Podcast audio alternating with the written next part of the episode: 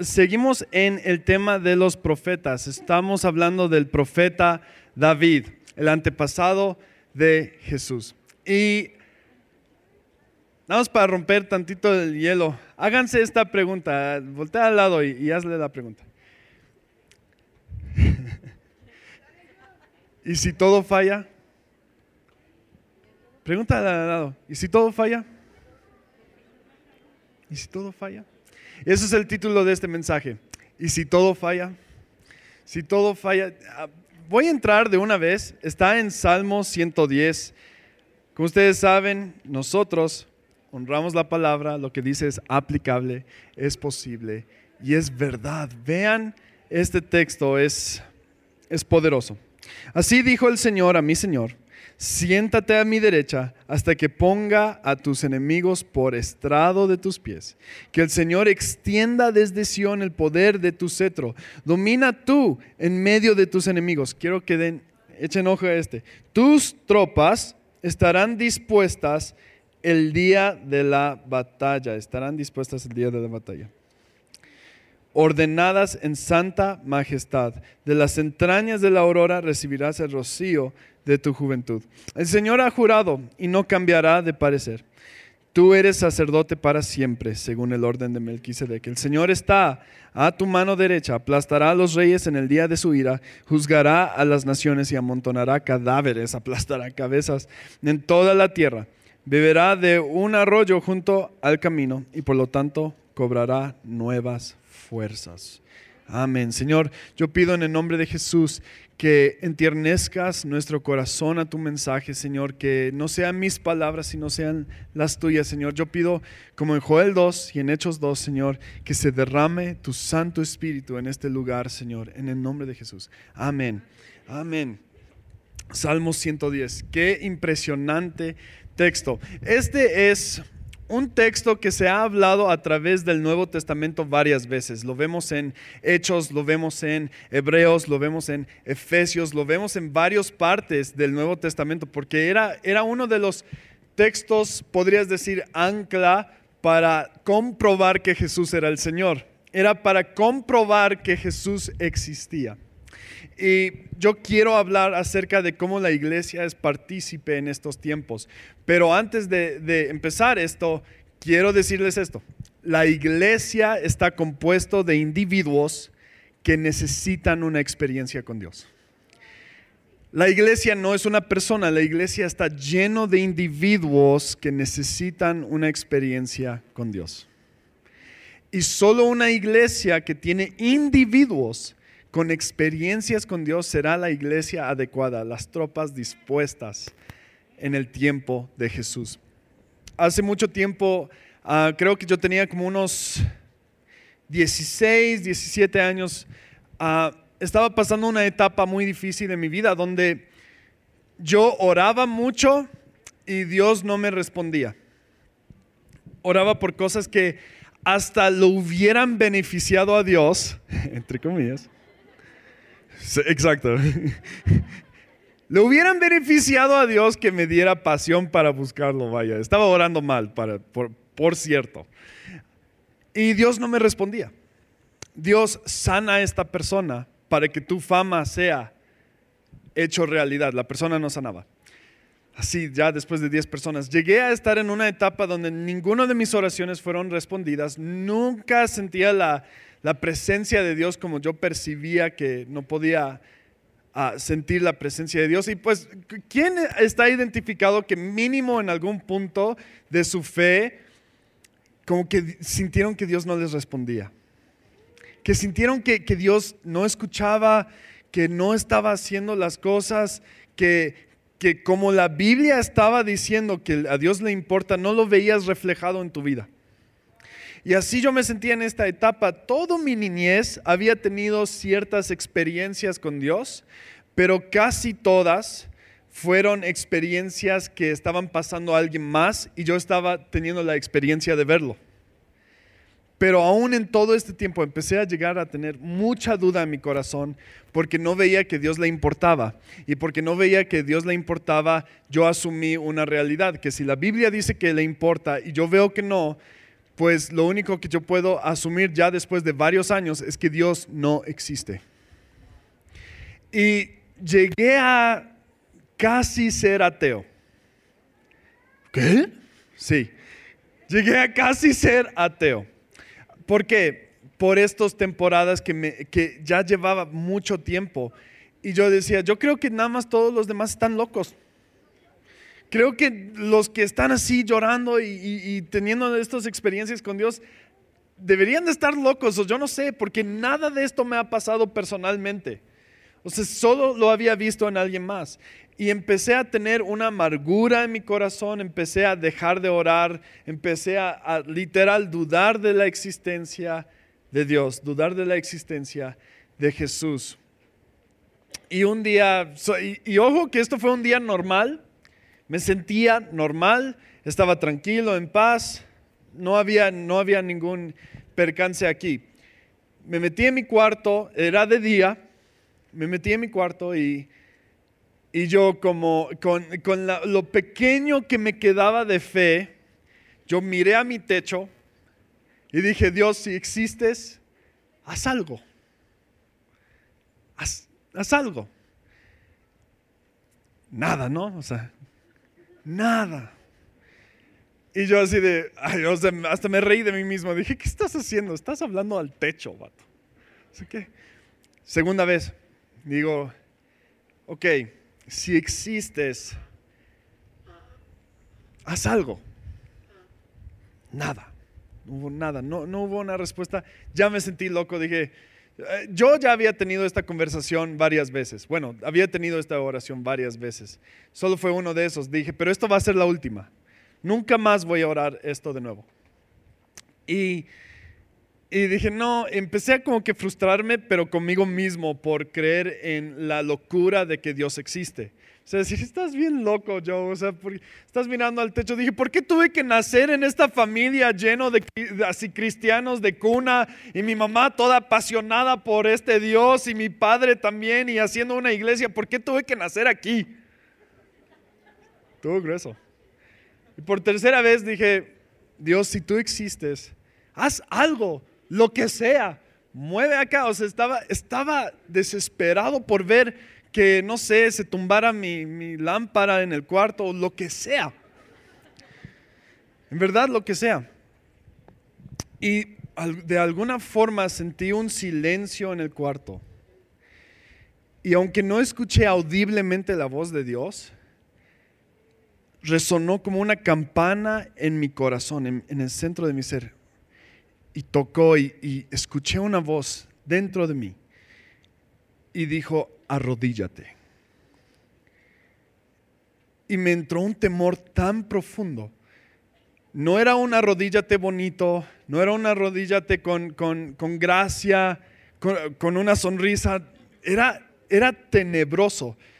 Y empecé a temblar ahí, ahí sentado en mi cama, empecé a temblar, pero era tan fuerte ese sentimiento, nada más me puse de rodillas. Estaba en shock y tocó otra campana en el centro de mi ser y sentí otra, vez y me dijo algo, acuéstate y pon tu cara en el suelo. Y ahí yo ya estaba muy en shock. Yo dije, esto es una locura. Ni siquiera había pensado en la conversación antes, solo existía ese exacto momento. Y yo me acosté y puse mi cara en, en el suelo. Dije, algo malo me va a pasar, esto es. O sea, porque no fue pon tu cara en el suelo, bonito. Fue, fue casi, fue casi, no agresivo, pero fue intenso. No fue con la intención de hacerme sentir bonito, fue con la intención de someterme.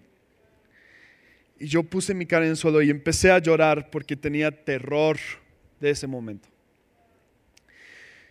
Y por tercera vez, bueno, empecé a sentir, porque estaba en el suelo, empecé a sentir como un hueco se estaba creando en esta parte, ¿no? Empecé a sentir como algo estaba llenando el espacio yo no entendía qué estaba pasando. Y por tercera vez escuché ese, ese campana que resonó en mi ser y escuché, besa mis pies. tenía mis ojos cerrados y estaba llorando, tenía pavor, terror.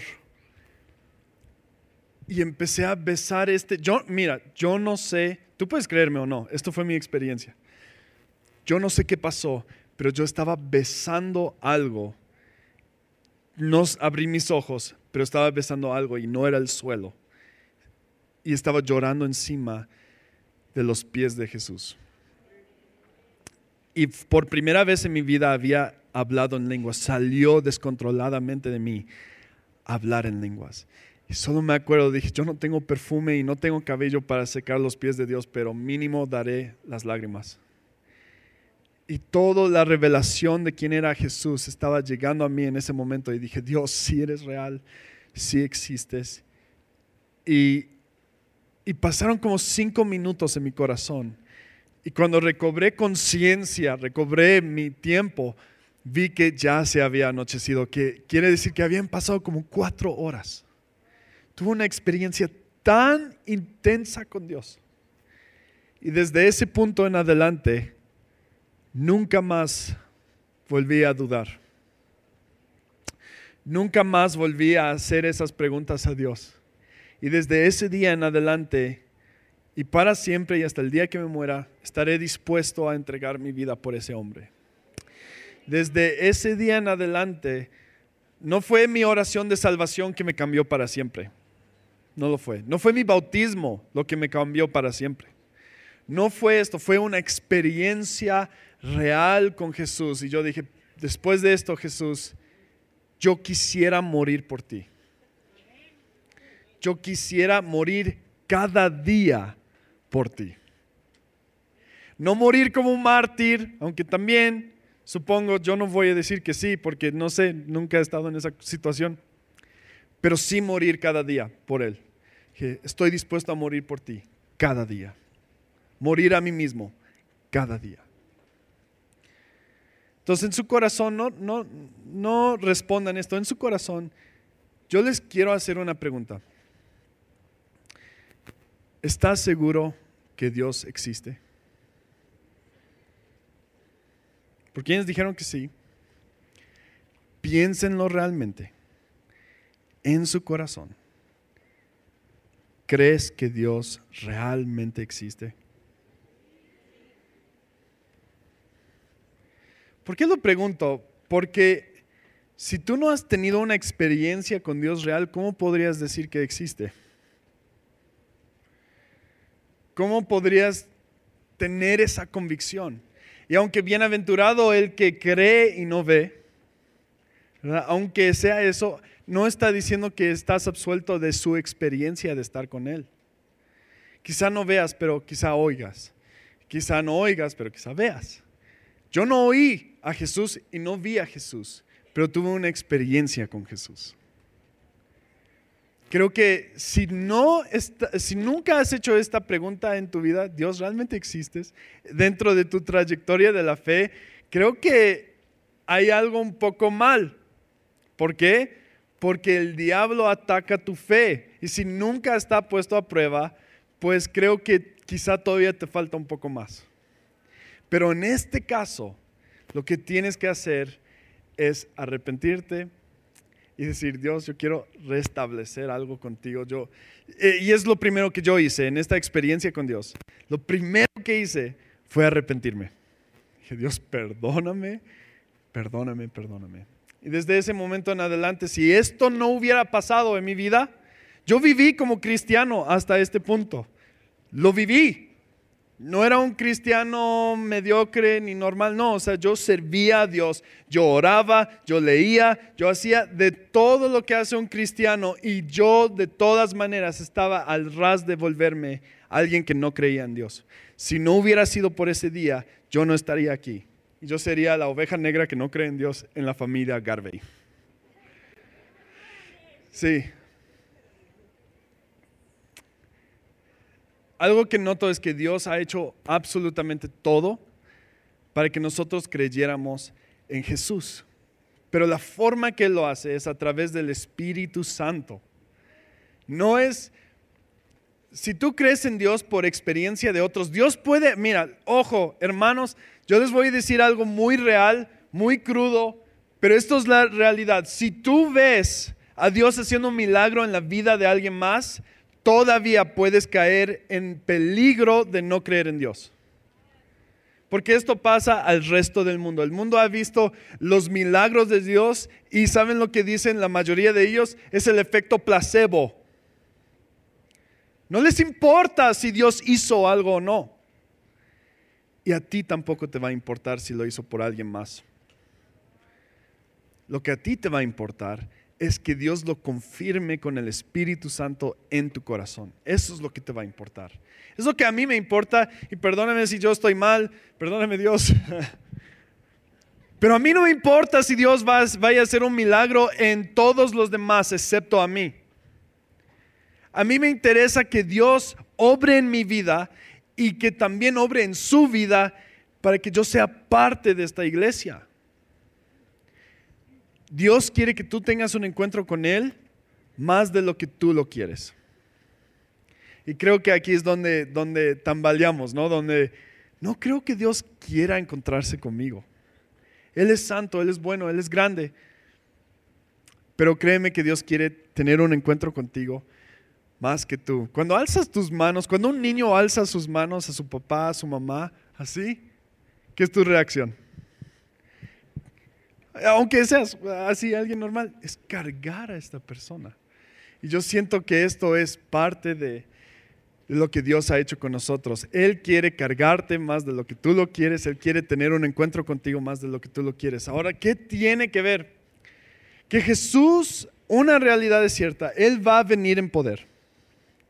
Él va a gobernar, pero Él vendrá por los suyos. Y Él viene por ti, Él viene por mí. ¿De dónde ¿dónde vamos a estar en este punto? ¿Estaremos con Jesús? ¿Estaremos en su reinado? ¿Estaremos confiados ahí?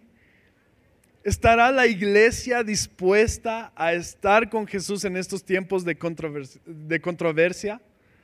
¿Estará, ¿Estaremos dispuestos a seguir a Jesús a pesar de eso? Eh, ¿Creeremos en Jesús? ¿Creeremos que Jesús es el Señor en los días que vienen?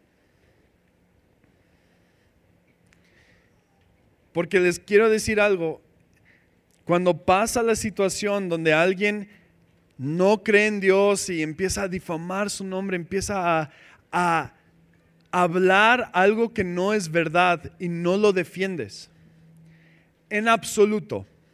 Puedes defender con gracia, puedes defender con, con, amor, puedes defender, pero siempre puedes defender. Si tú no estás tomando una postura en la verdad de Dios, este día no es tu día este día no será tu día.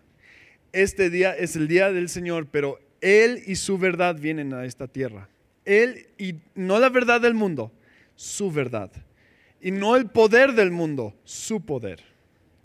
Esto es lo que va a pasar. Y es algo que yo siento que esta generación, no importa qué edad tengas, esta generación necesita ponerse de pie por una verdad. Y esta verdad viene a través de tu experiencia con Él.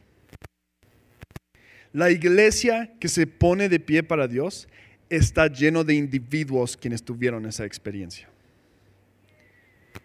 Tú tomas un rol muy, muy importante en esta iglesia. No me importa quién eres en todo este lugar. No importa si crees que tú no aportas nada. No, sí, porque tú haces la iglesia. Tú eres el individuo que si tienes la experiencia con Jesús, vas a hacer que otros tengan esa experiencia también. Les vas a guiar a ese encuentro. Quiero, quiero leerles una de las formas que se, que se cumplió esta palabra y está, está en Hechos, Hechos 2, versículos 37 a 39. Dice, cuando oyeron esto, Ay, perdón, perdón, 32, perdón. Hechos 2, 32 a 39. A este Jesús Dios lo resucitó y de ello nosotros somos testigos, exaltado a la derecha de Dios y habiendo recibido del Padre el Espíritu Santo prometido. Ha derramado esto que ustedes ahora ven y oyen. David no subió al cielo y sin embargo declaró, dije al Señor, ¿ya reconocen? A mi Señor, siéntate a mi derecha hasta que ponga a tus enemigos por debajo de tus pies. Por tanto, que todo Israel esté bien seguro que este Jesús a quien ustedes crucificaron, Dios lo ha hecho Señor y Cristo. Amén. Cuando oyeron esto, todos se sintieron profundamente conmovidos, tuvieron una experiencia en este momento. Y dijeron a Pedro y a los otros apóstoles, hermanos, ¿qué debemos de hacer? Estoy siguiendo el texto. Arrepiéntanse y bautícense, cada uno de ustedes, en el nombre de Jesucristo, para perdón de sus pecados. Contestó Pedro, y recibirán el don del Espíritu Santo. El don del Espíritu Santo yo lo traduzco como los frutos del Espíritu Santo y entre ellos está dominio propio, algo que tienes que mantener durante todo el tiempo. En efecto, la promesa es para ustedes o sea, esta profecía, Salmos 110, el Espíritu Santo, el reinado de Jesús, es una promesa para ti, no solo para Jesús. Cuando estamos junto a Jesús en este día, eso sí será nuestro día. Wow. Para sus hijos y para todos los que están lejos. Es decir, para todos aquellos a quienes el Señor nuestro Dios llame. Wow. Aquí les van unos tres aplicaciones que yo creo que ustedes necesitan, que yo necesito vez tras vez durante el resto de mi vida y el resto de sus vidas. Número uno, la aplicación número uno que yo quiero para ustedes es que se arrepientan, arrepiéntate. El arrepentimiento es algo que restaura la relación que está rupturado. Pedro rupturó su relación con Jesús cuando él lo negó. Y Jesús hizo que lo afirmara tres veces por las tres veces que lo rechazó. ¿Ven? No lo conozco, no lo conozco, no lo conozco. Pedro me amas, Pedro me amas, Pedro me amas. Tres veces se afirmó. Y en este transcurso yo sé que Pedro estaba arrepentido. Él restauró su relación con Dios. Debemos hacernos la pregunta hoy, ¿Hay una ruptura en mi relación con Dios hoy? ¿Hay una ruptura? ¿Hay algo que tengo que restaurar en mi relación con Dios? Piénsenlo. ¿Cuándo entraron en la fe? ¿Qué eran los primeros pasos que hicieron? ¿Cuándo se enamoraron más de Dios? ¿Qué era lo que estaban haciendo? A quién estaban hablando y cómo lo estaban hablando, qué forma estaban actuando, de qué manera estaban viviendo, qué tienes que restaurar con Dios. Y para restaurar tu relación con Dios, tú necesitas arrepentimiento. Yo lo necesito. Señor, me arrepiento de todas las veces que dudé de ti. Me arrepiento de todas las veces que yo pensé que tú no me amabas, que no obrabas, que no te importaba mi familia. Yo me arrepiento, Dios, porque yo te fallé al no creer en ti, sabiendo que siempre estás conmigo. Wow. Primero, arrepiéntete. Ay. Segundo es busca. Mantén la relación que ya recuperaste. Mantén tu relación. Busca a Dios. Aunque sea restaurado tu relación con el Señor, hay una relación que mantener con Él.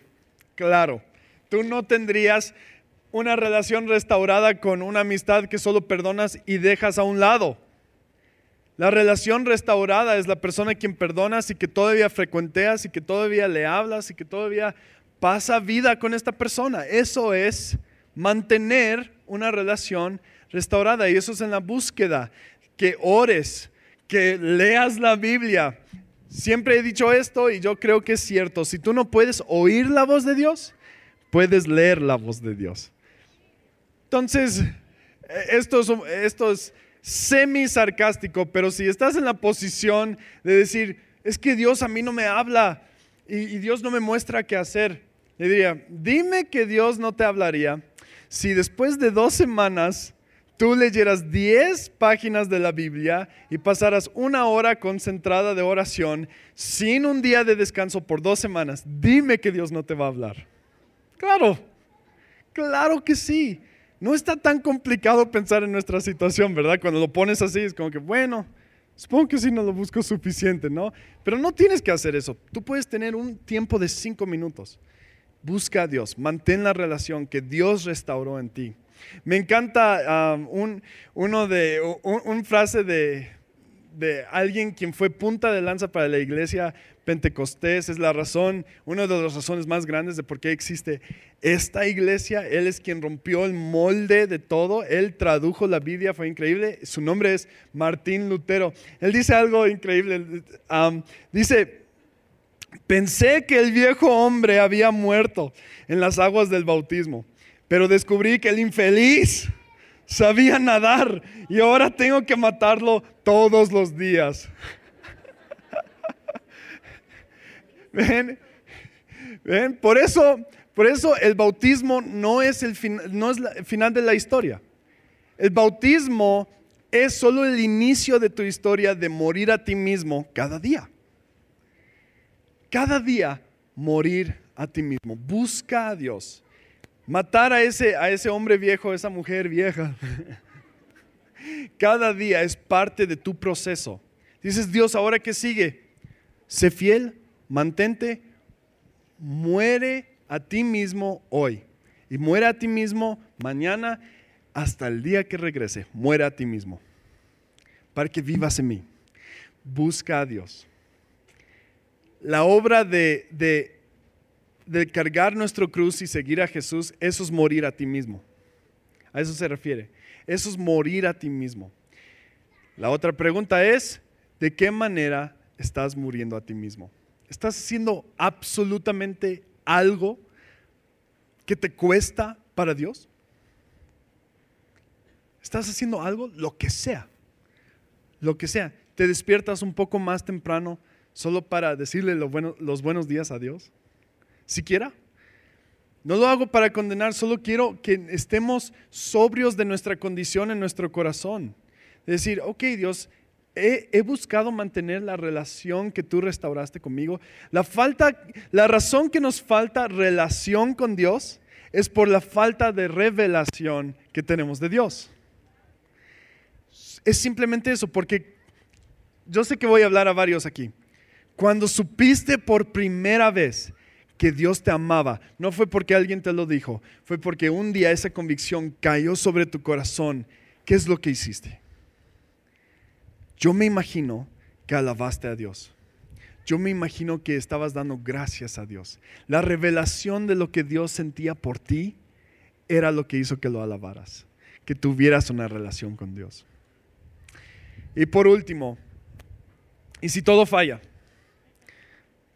¿Y si todo falla? Vuelve a empezar. Y si todo falla, vuelve a empezar. Si tu arrepentimiento sientes que no funciona, si tu búsqueda sientes que no funciona, vuelve a empezar. La palabra dice que el justo cae siete veces, más siete veces se levantará.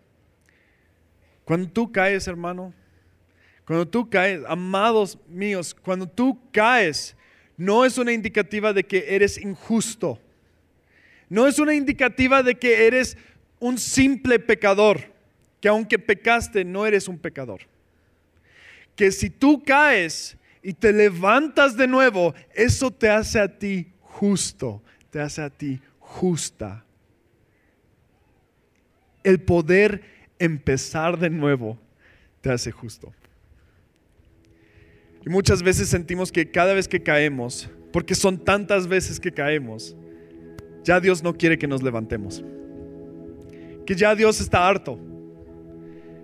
Que ya Dios no nos va a perdonar. Esta vez no nos va a perdonar porque yo oré. Yo me acuerdo, yo me acuerdo, yo oré a Dios y le dije, Dios, dame una oportunidad más.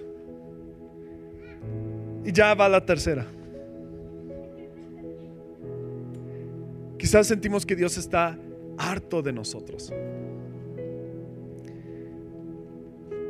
Pero si tú no te levantas, dejarás de ser justo.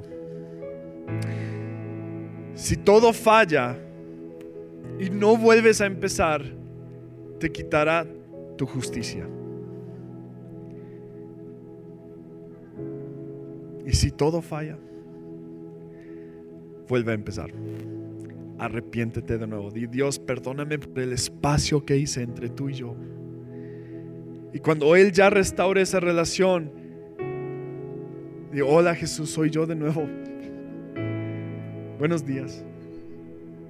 Bendíceme hoy. Muéstrame a quién hablar. Muéstrame a quién amar. Muéstrame cómo creer. Muéstrame, solo guíame en este día. Y aunque no te vaya a hablar mucho hoy, sé, sé honesto, sí, aunque no te vaya a hablar mucho hoy, tú háblame a mí. Mantén tu relación con Dios. Y si caes de nuevo, vuelva a empezar. Porque el día llega que Jesús va a venir y Él va a estar reinando sobre la tierra. Y la persona que no vuelve a empezar, la persona que no se levanta, es la persona a quien Dios pondrá por debajo de sus pies. La persona que no quiere luchar por su relación con Dios es la persona que va a sentir este día un día temible en vez de un día de gloria. La persona que no lucha por su relación con Dios es la persona que cuando llegue Jesús va a sentir ese terror. Va a sentir que es quizás demasiado tarde, pero les quiero decir una cosa, no es demasiado tarde para volver a empezar. Y no es demasiado tarde para que tú conozcas este lado de Jesús que es restaurador y que perdona y que ama y que Él, Él ya te está buscando cada día. Lo único que nosotros haremos es dar pequeñas, pequeños pasos de reciprocidad a Dios. Porque una cosa es cierta,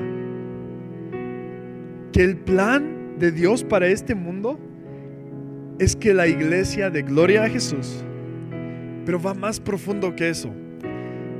Porque el plan de Dios es que cada individuo que compone la iglesia tenga una experiencia con Dios.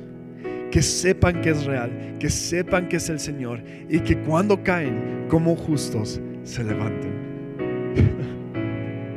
wow.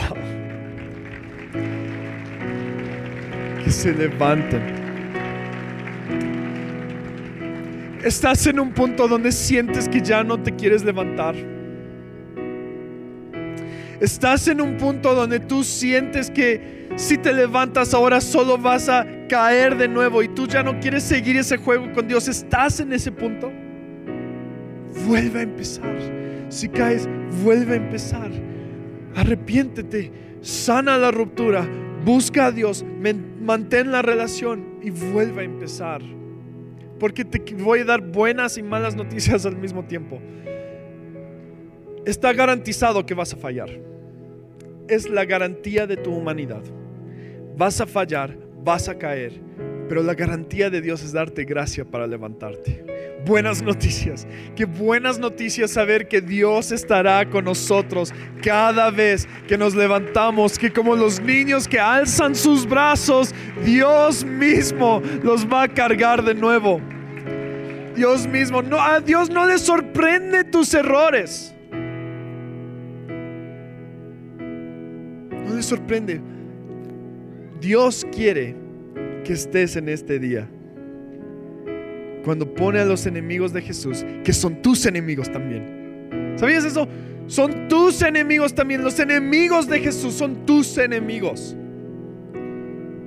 La maldad, la avaricia, los asesinatos, muertes, todas estas cosas son enemigos de Jesús y eso es lo que irá debajo de sus pies y tú serás partícipe en esa gloria. Ver, es tu día.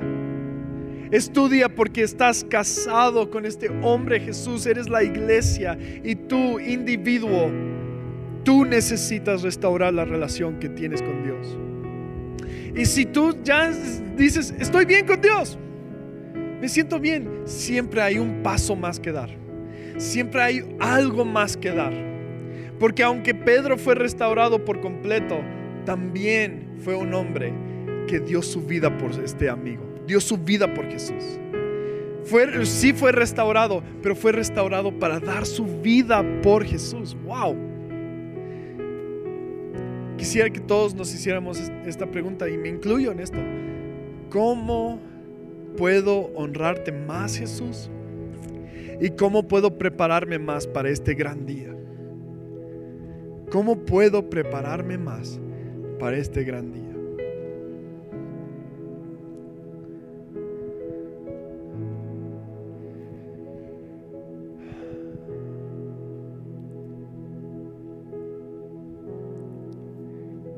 Hay dos, dos clases de personas quienes estarán al estrado de los pies de Jesús. Y es bien curioso para mí. Uno son los enemigos de Jesús. Y el otro son quienes mejores le sirvieron. Pero será diferente para quienes mejor lo sirvieron. Los, los siervos al estrado de los, de los pies de Jesús son personas quienes estarán cerca de Jesús constantemente, no en sumisión, pero en gloria. Y las personas quienes están a los estrados de los pies de Jesús como enemigos, es bajo sumisión. Una cosa es cierta, todo lengua y nación va a declarar que Jesús es el Señor. Jesús va a tomar señoría sobre todo, absolutamente todo, y no importa quién eres, no importa qué crees, no importa, Dios va a tomar el control. Y yo estoy en esta posición en mi corazón donde digo, yo quiero estar de tu lado, Jesús. Sí quiero estar al estrado de tus pies, a mi voluntad. Sí me quiero poner de rodillas, a mi voluntad, y quiero poner mi rostro en tierra, en mi voluntad, y quiero besar tus pies, porque es mi voluntad. Yo quiero ser parte de tu historia. Y la iglesia es parte de la historia de Jesús, pero ¿saben que La iglesia es nada sin ti, sin el individuo. La iglesia es nada sin el individuo que tiene experiencias con Dios. Y si sientes que te ha faltado propósito porque ves estos personas quienes oran más que otros, quienes tienen discipulados, pastores, maestros, todo. Te quiero decir una cosa, que tú tienes un rol tan importante solo siendo parte de la iglesia, porque eres el individuo que Jesús ama. Él te ama igual a ti, como me ama a mí. Y lo más loco es que te ama a ti igual que amó a Jesús. Y esta promesa que dio a Jesús es una promesa que también se extiende a nosotros.